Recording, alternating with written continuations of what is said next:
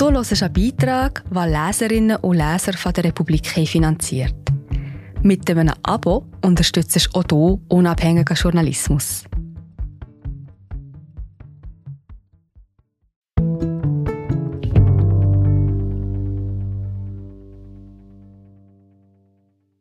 Nun streitet auch die Schweiz über Cultural Appropriation.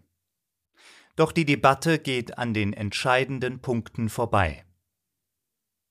Was Sie wissen sollten, bevor Sie sich über kulturelle Aneignung aufregen. Von Jens Balzer. Gelesen von Jonas Gigax. Es schien fast, als hätten manche Medien nur darauf gewartet. Endlich gab es auch in der Schweiz einen konkreten Anlass, eine sogenannte Debatte über kulturelle Aneignung zu führen. Noch dazu mitten im Sommerloch, das nun mit empörten Anklagen gegen die Hysterie der Wokeness-Linken gefüllt werden konnte. Falls es entgegen aller Wahrscheinlichkeit jemand nicht mitbekommen haben sollte, im Juli wurde in einer alternativ verwalteten Brasserie in Bern ein Konzert abgebrochen, weil Teile des Publikums beim Anblick der Band Unwohlsein fühlten, wie die Veranstalter später erläuterten. Der Grund?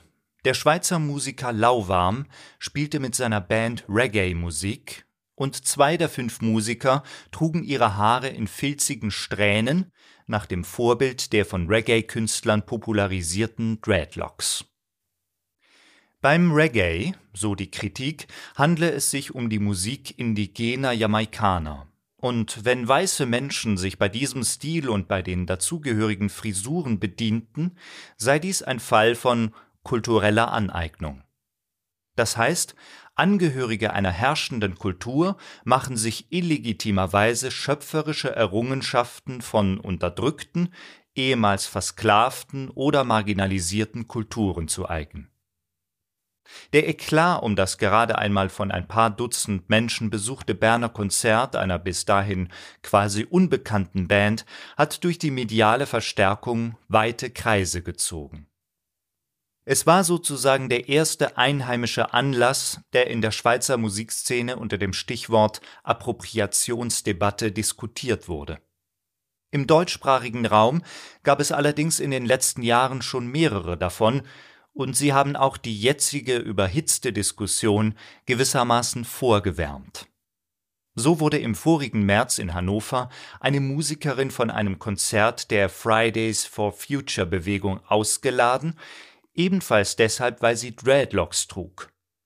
Ein Jahr zuvor war es bei einem Parteitag der Berliner Grünen zu einem Eklat gekommen, weil eine Politikerin auf die Frage, was sie als Kind werden wollte, antwortete Indianerhäuptling. Die Sequenz wurde aus dem Parteitagsvideo herausgeschnitten und die Politikerin musste sich für ihre unsensible und kolonialistische Ausdrucksweise entschuldigen. Zuletzt wurde Anfang August, wiederum in Hannover, der Subventionsantrag eines Förderzentrums für finanziell schwache Familien für eine Indianerfreizeit abgelehnt, weil das Wort Indianer rassistische Konnotationen besäße. In all diesen Fällen erhoben sich sogleich Stürme des Spotts und der Empörung. Hier könne man Cancel Culture in Reinform betrachten und auch, dass die zeitgenössische, sich als woke betrachtende Linke nun endgültig durchgeknallt sei. Sie offenbare, wie nach dem Vorgang in Bern etwa in der NZZ zu lesen stand, nichts anderes als ein völkisches Kulturverständnis.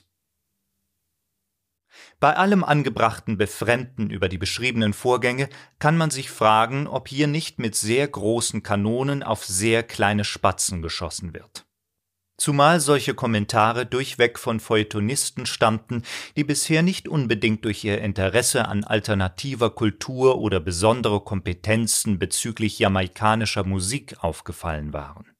Sie nutzten bloß gerne die Gelegenheit, um die Linken ein weiteres Mal als die wahren Gegner der Meinungsfreiheit hinzustellen, die unablässig jemandem etwas verbieten wollen, was doch eigentlich ein Menschenrecht ist, etwa sich die Haare so zu frisieren, wie es einer oder einem gerade passt.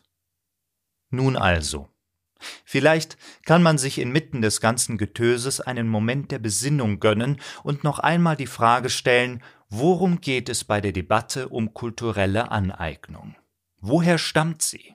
Welches sind die Probleme, die sie aufwirft und sinnvoll zu reflektieren vermag? Und welche sind es nicht? Dazu wäre zunächst festzustellen, in der Schweiz und in Deutschland ist die Aneignungsdebatte lediglich an. Wir sind gerade wieder da.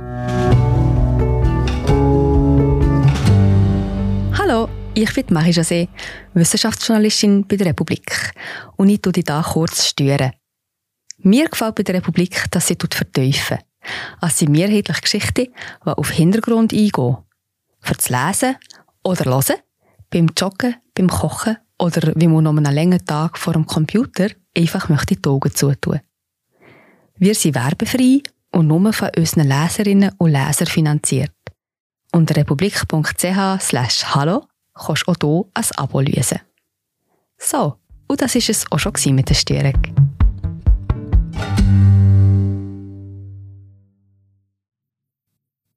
geeignet. Sie stammt ursprünglich aus den USA und aus Großbritannien. Und sie wurzelt in den besonderen Bedingungen und historischen Entwicklungen der dortigen Gesellschaften. In den USA wird seit den 1980er Jahren über Cultural Appropriation diskutiert. Seit nämlich schwarze Musikerinnen sich dagegen auflehnten, dass die weiße Mehrheitsgesellschaft sich über mehr als 100 Jahre hinweg einen von schwarzen Menschen geprägten Stil nach dem anderen einverleibt hat, um dann weiße Musiker als dessen Erfinder oder Könige auszugeben. Fight the Power heißt ein prägender Track der New Yorker Hip-Hop-Crew Public Enemy aus dem Jahr 1989. Most of my heroes don't appear on no stamps, rappt der Kopf der Crew Chuck D darin. Die meisten meiner Helden wurden nie auf Briefmarken verewigt. Sample a look back you look and find nothing but rednecks for 400 years if you check. Wenn man zurückblickt, dann besteht die offizielle Geschichte der letzten 400 Jahre, auch eine Metapher für die Ära der Sklaverei, nur aus Rednecks, weißen Männern. Oder diese Zeile. Elvis was a hero to most, but he never meant shit to me, you see, straight up racist, that sucker was simple and plain. Elvis Presley, der damals und noch heute als erster großer Rock'n'Roller gefeiert wird, er ist, so Public Enemy, nichts anderes als ein weißer Junge, der den Schwarzen ihre Musik gestohlen und es damit zu Reichtum und Ansehen gebracht hat. Motherfuck him and John Wayne, cause I'm black and I'm proud. Fight the power. Das hieß für Public Enemy eben nicht nur, dass man eine Polizeimacht bekämpft, die Schwarze drangsaliert. Für sie war die Macht auch jene über die Geschichtsschreibung und über die Überlieferung kultureller Traditionen. Eine Macht, die die Musikgeschichte als eine Kette von Innovationen weißer Superstars erzählte, obwohl viele Innovationen in der US-amerikanischen Musikgeschichte von schwarzen Menschen stammen. Unsere Musik, unsere Mode, unsere Frisuren, unsere Tänze, unsere Körper, unsere Seelen, das alles hätten Weiße schon immer wie reife Früchte behandelt, die man nur noch pflücken und sich einverleiben müsse, schrieb im Anschluss an Public Enemy der schwarze Autor und Musiker Greg Tate 2003 in seinem Vorwort zu der Anthologie Everything But the Burden. Das weiße Amerika, so Tate, habe schon immer geradezu nach dem Schwarzsein gegiert, also danach, seine Kultur durch schwarze Schöpferkraft zu bereichern und zwar auch, Zitat, schon in einer Zeit, in der sie noch ernsthaft darüber debattierten, ob Afrikaner überhaupt eine Seele besitzen. Zitat Ende. Wann immer, so Tate, sich das weiße Amerika eine Form der schwarzen Kultur einverleibt habe, habe es zugleich versucht, Zitat, die Präsenz schwarzer Menschen in ihr zu tilgen. In den Zwanzigern wurde Paul Whiteman zum King of Swing gekrönt, in den 30ern Benny Goodman zum King of Jazz, in den 50ern erschien Elvis Presley als King of Rock'n'Roll, In den 60ern wurde Eric Clapton zum weltgrößten Gitarrenspieler des Blues gekrönt. Zitat Ende.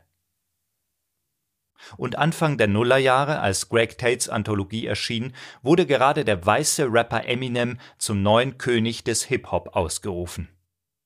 In der Perspektive von Public Enemy und Greg Tate zielt die Kritik der kulturellen Aneignung also zunächst darauf, eine verfälschende Umschreibung der Geschichte zu korrigieren und die wahren Urheber zu ihrem Recht kommen zu lassen Darum durchsetzten Public Enemy ihre Songs auch mit Samples aus der afroamerikanischen Musikgeschichte, vom Blues über Gospel und Soul bis zum frühen Hip-Hop.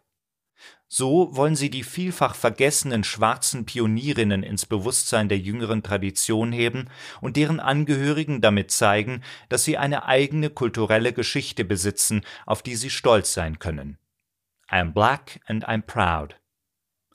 Die von Public Enemy und anderen formulierte Kritik an kultureller Aneignung artikuliert also nichts anderes als einen Einspruch gegen historische Verzerrungen und erinnert an basale Ideen von Gerechtigkeit und Gleichbehandlung. Diese grundsätzliche Berechtigung der Aneignungskritik nicht sehen zu wollen, ist selbst eine der häufigsten Verzerrungen in hiesigen Appropriationsdebatten Problematisch werden Formen der Aneignungskritik, wenn sie versuchen, aus der Kritik dieser Ausbeutung ein allgemeines Gesetz für das Verhältnis zwischen den Kulturen abzuleiten. Eine bis heute einschlägige Definition für Cultural Appropriation stammt von der US-amerikanischen Juristin Susan Scafidi. In ihrem Buch Who Owns Culture Appropriation and Authenticity in American Law aus dem Jahr 2005 schreibt sie, Cultural Appropriation heiße, sich bei dem intellektuellen Eigentum, dem traditionellen Wissen, den kulturellen Ausdrücken oder Artefakten von jemand anderem zu bedienen, Zitat, um damit den eigenen Geschmack zu bedienen, die eigene Individualität auszudrücken oder schlichtweg, um daraus Profit zu schlagen. Zitat Ende. Scafidi möchte das Konzept des geistigen Eigentums, wie man es aus dem Urheberrecht kennt, vom Individuum auf Kollektive übertragen. Auf einzelne Urheberinnen gerichtet ist dieses Konzept zweifellos sinnvoll und notwendig. Bei der Übertragung ergibt sich allerdings das Problem, dass Kollektive keine Rechtssubjekte im vergleichbaren Sinne sind. Wenn man sie wie Individuen behandelt, muss man ihnen wenigstens die Fiktion einer eindeutig erkennbaren Identität verleihen. Scafidi tut so, als könne man scharfe Grenzen zwischen Kulturen ziehen, so dass man zu einer Kultur entweder voll und ganz gehört oder ihr im anderen Fall als jemand anderer vollständig fremd entgegentritt. Die Kriterien, nach denen sich diese Zugehörigkeit bestimmen lässt, bleibt sie in ihrem Buch aber schuldig. Wer kann von sich selber schon sagen, dass er voll und ganz zu einer bestimmten Kultur gehört und dass er oder sie damit auch eindeutig bestimmen kann, wer zu uns gehört und wer nicht? Und von welchem künstlerischen Ausdruck lässt sich einwandfrei sagen, dass er ausschließlich zum Eigentum einer bestimmten Kultur zählt? Der Hip-Hop ist jedenfalls kein so unkompliziertes Beispiel für kulturelle Zuordnungen, wie man vielleicht denken könnte. Zwar wurde er in den späten 1980er und frühen 1990er Jahren ganz im Sinne von Public Enemy zum Soundtrack der schwarzen Emanzipationsbewegung, insbesondere des an die Tradition der Black Panther anschließenden Black Nationalism. Freilich fanden sich auch damals schon diverse Stimmen, die die Vereinnahmung des Hip-Hop dafür kritisierten. Hip-Hop eigne sich nicht für irgendwelche Konzepte der kulturellen Identität, denn er sei eine genuin hybride Form, schrieb der britische Historiker Paul Gilroy 1993 in seinem Buch The Black Atlantic. Hip-Hop sei entstanden, als die afroamerikanisch geprägte Kultur in der Bronx Anfang der 70er Jahre die musikalischen Traditionen, die Klänge und Techniken der jamaikanischen Diaspora aufnahm und weiterführte. Mit anderen Worten, der Musikstil hat sich ursprünglich selber aus einer kulturellen Aneignung ergeben In The Black Atlantic, einem Gründungsdokument der Postcolonial Studies, beschreibt Paul Gilroy, wie die Kulturen ehemaliger Sklavinnen und kolonialisierter Völker von den Kolonialherren angeeignet und ausgebeutet worden sind und es bis heute werden. Doch macht er zugleich ebenso deutlich, dass der Charakter und der Reichtum der Kulturen des schwarzen Atlantiks sich gerade aus ihrer Hybridität und Aneignungsfreude ergeben haben die durch Sklaverei und Verschleppung erzwungene Entwurzelung schlägt hier in den Reichtum einer im unaufhörlichen Werden begriffenen diasporischen Kultur um. Hingegen stamme die Idee der kulturellen Reinheit gerade von den weißen Kolonialisten, die den unterjochten Kulturen zum Zweck der besseren Beherrschbarkeit ethnische Identitäten verordneten Wer sich vom Kolonialismus und seinen Nachwirkungen im Denken befreien wolle, der müsse sich darum auch von kulturellen Identitätsvorstellungen befreien. Wer hingegen wie die Vertreter des Black Nationalism den Hip-Hop zum Ausdruck einer authentischen afroamerikanischen Kulturessenz umdeuten wolle, so Gilroy, der offenbare nichts anderes als völkisches Denken. Auch Gilroy also benutzt 1993 in seinem Buch bereits diesen Begriff, und zwar auch im englischen Original als deutsches Wort. Schon bei einem flüchtigen Blick in die Begriffs- und Diskursgeschichte der Cultural Appropriation zeigt sich also, dass hier zwei Vorstellungen von kultureller Emanzipation und Befreiung in einem Widerstreit liegen auf der einen Seite steht der Wunsch nach der Verteidigung einer ausgebeuteten Minderheitskultur gegen eine ausbeutende Mehrheitskultur. Auf der anderen Seite findet sich die Idee, dass man nur dann ein befreites Leben führen kann, wenn man dem Zwang zum mit sich identisch Sein widersteht. Und dass es schließlich überhaupt keine kulturelle Entwicklung geben würde, wenn man Aneignung im Grundsatz untersagte und blockierte. Seit den 90er Jahren wird diese Debatte im englischsprachigen Raum geführt, wobei das Denken der Hybridität, der Vermischung, der Nicht-Identität und der Diaspora vorwiegend von Autorinnen aus der britisch-karibischen Welt eingebracht wurde. Neben Paul Gilroy wären hier etwa noch Edouard Glissant und Stuart Hall zu nennen. Man kann vor diesem Hintergrund jedenfalls festhalten, kulturelle Aneignung pauschal und per se zu geißeln, fällt weit hinter die Komplexität der Sache und den längst erreichten Reflexionsstand der Debatte zurück. Das gilt jedoch mindestens ebenso sehr für das Anti-Wokeness-Ressentiment von rechts, wo man glaubt, sich der Diskussion mit einem ebenso apodiktischen wie simplifizierenden Kultur ist eben nun mal Aneignung entledigen zu können. Wenn nun etwa in der Schweiz oder in Deutschland, also vor einem wiederum anderen kulturellen und historischen Hintergrund, über kulturelle Aneignung diskutiert wird, helfen unreflektierte eins zu eins Übertragungen ebenso wenig weiter. Vielmehr gilt auch hier, Diskussionen über komplexe Realitäten brauchen das genaue, spezifische und eben komplexe, nicht die billigen Parolen. Beispiel Deutschland. Wenn dort in den vergangenen Jahren über Cultural Appropriation diskutiert wurde, dann ging es meist um die Aneignung von Indianerkostümen und anderen Symbolen, Accessoires, Artefakten aus der Welt der amerikanischen Ureinwohner. Der Schauspieler Alexander Klavs wurde 2020 mit einem Shitstorm überzogen, weil er sich mit rot gefärbtem Gesicht im Winnetou-Kostüm präsentierte. Er sollte die Hauptrolle bei den Karl-May-Spielen im schleswig-holsteinischen Bad Segeberg übernehmen. Diese Freilichtspiele werden seit 1952 in jedem Sommer veranstaltet und gehören seither zu den populärsten deutschen Theateraufführungen. Erst in jüngerer Vergangenheit gerieten sie in den Fokus der Aneignungskritik. Nun kann man das, vermeintlich reflektiert, als übertrieben zurückweisen, weil es sich bei den Apachen von Karl May zuvorderst um Kindheits- und Märchenfantasien handelt. Das ändert aber nichts daran, dass auch diese Fantasien in die jahrhundertealte Geschichte des Kolonialismus zurückverweisen.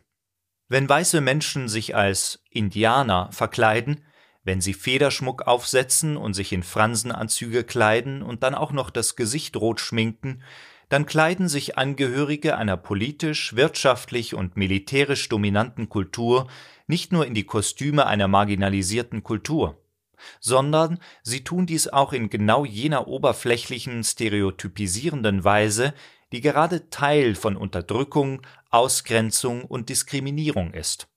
Denn die rote Hautfarbe der Indianer gibt es nur in den kolonialen Fantasien ihrer Unterdrücker und Mörder, wie es auch den Indianer als solchen nur als koloniale Fantasie gibt. In Wahrheit bilden die Menschen, die das Land vor der Ankunft der späteren Kolonialherren besiedelten, eine unüberschaubare Vielzahl von Kulturen. Das kann man bedenken, ohne daraus sofort die Forderung nach einem Verbot aller Cowboy- und Indianerspiele ableiten zu müssen. Und man kann sich auch überlegen, woher gerade im Westdeutschland der Nachkriegszeit die Begeisterung für die Indianer stammte. Die Kulturwissenschaftlerin Katrin Sieg hat dieses Phänomen als Ethnic Drag analysiert, als kollektive Strategie der Übertragung und Projektion durch ethnische Kostümierung und Maskerade. Beim Ethnic Drag, schreibt Sieg in ihrem gleichnamigen Buch aus dem Jahr 2002, geht es darum, in die Rolle eines Volkes zu schlüpfen, das von allen entfremdenden Tendenzen der modernen Zivilisation noch völlig unbeeinflusst ist. Darin drücke sich das generelle Unbehagen der normalen, heimatverbundenen Deutschen mit den Zumutungen der Nachkriegsmoderne aus nicht anders als in den Heimatfilmen, die in den 1950er Jahren das deutsche Kino beherrschten. Die Indianer sind hierbei aber ein besonderer Fall, nämlich als eine naturnahe ethnische Gemeinschaft, die von einem Genozid bedroht ist. Dass die Deutschen sich gerade in der unmittelbaren Zeit nach dem Ende der nationalsozialistischen Herrschaft so intensiv mit ihnen identifizieren, liegt also auch daran, dass jenes Volk, das sich gerade erst selber des Genozids an den europäischen Juden schuldig gemacht hatte, aus der Rolle der Täter in jene der Opfer hinüberzuwechseln versuchte. Wobei die guten Cowboys und Westmänner bei Karl May ja immer Deutsche im Ausland sind, die hier nun als strahlende Helden den bedrängten Indianern beistehen, als White Saviors, wie man heute sagen würde. Man befindet sich, egal in welche Kostüme man schlüpft, auf der richtigen Seite der Geschichte und kann sich der eigenen historischen Verantwortung entledigen. In dieser Hinsicht lässt sich die Debatte über Cultural Appropriation, wie sie in den USA und Großbritannien entwickelt wurde, durchaus in fruchtbarer Weise auf die Verhältnisse im deutschsprachigen Raum übertragen. So wie in Deutschland Angehörige einer entwickelten Mehrheitsgesellschaft mit der kulturellen Aneignung ihre Sehnsucht nach Authentizität und nach historischer Entlastung stillten, so hörten schon weiße Musiker im Jazz der 1920er Jahre eine Wildheit, die ihnen in ihrer eigenen Kultur fehlte so dass sich noch in der anerkennenden Aneignung eine rassistische Projektion versteckte.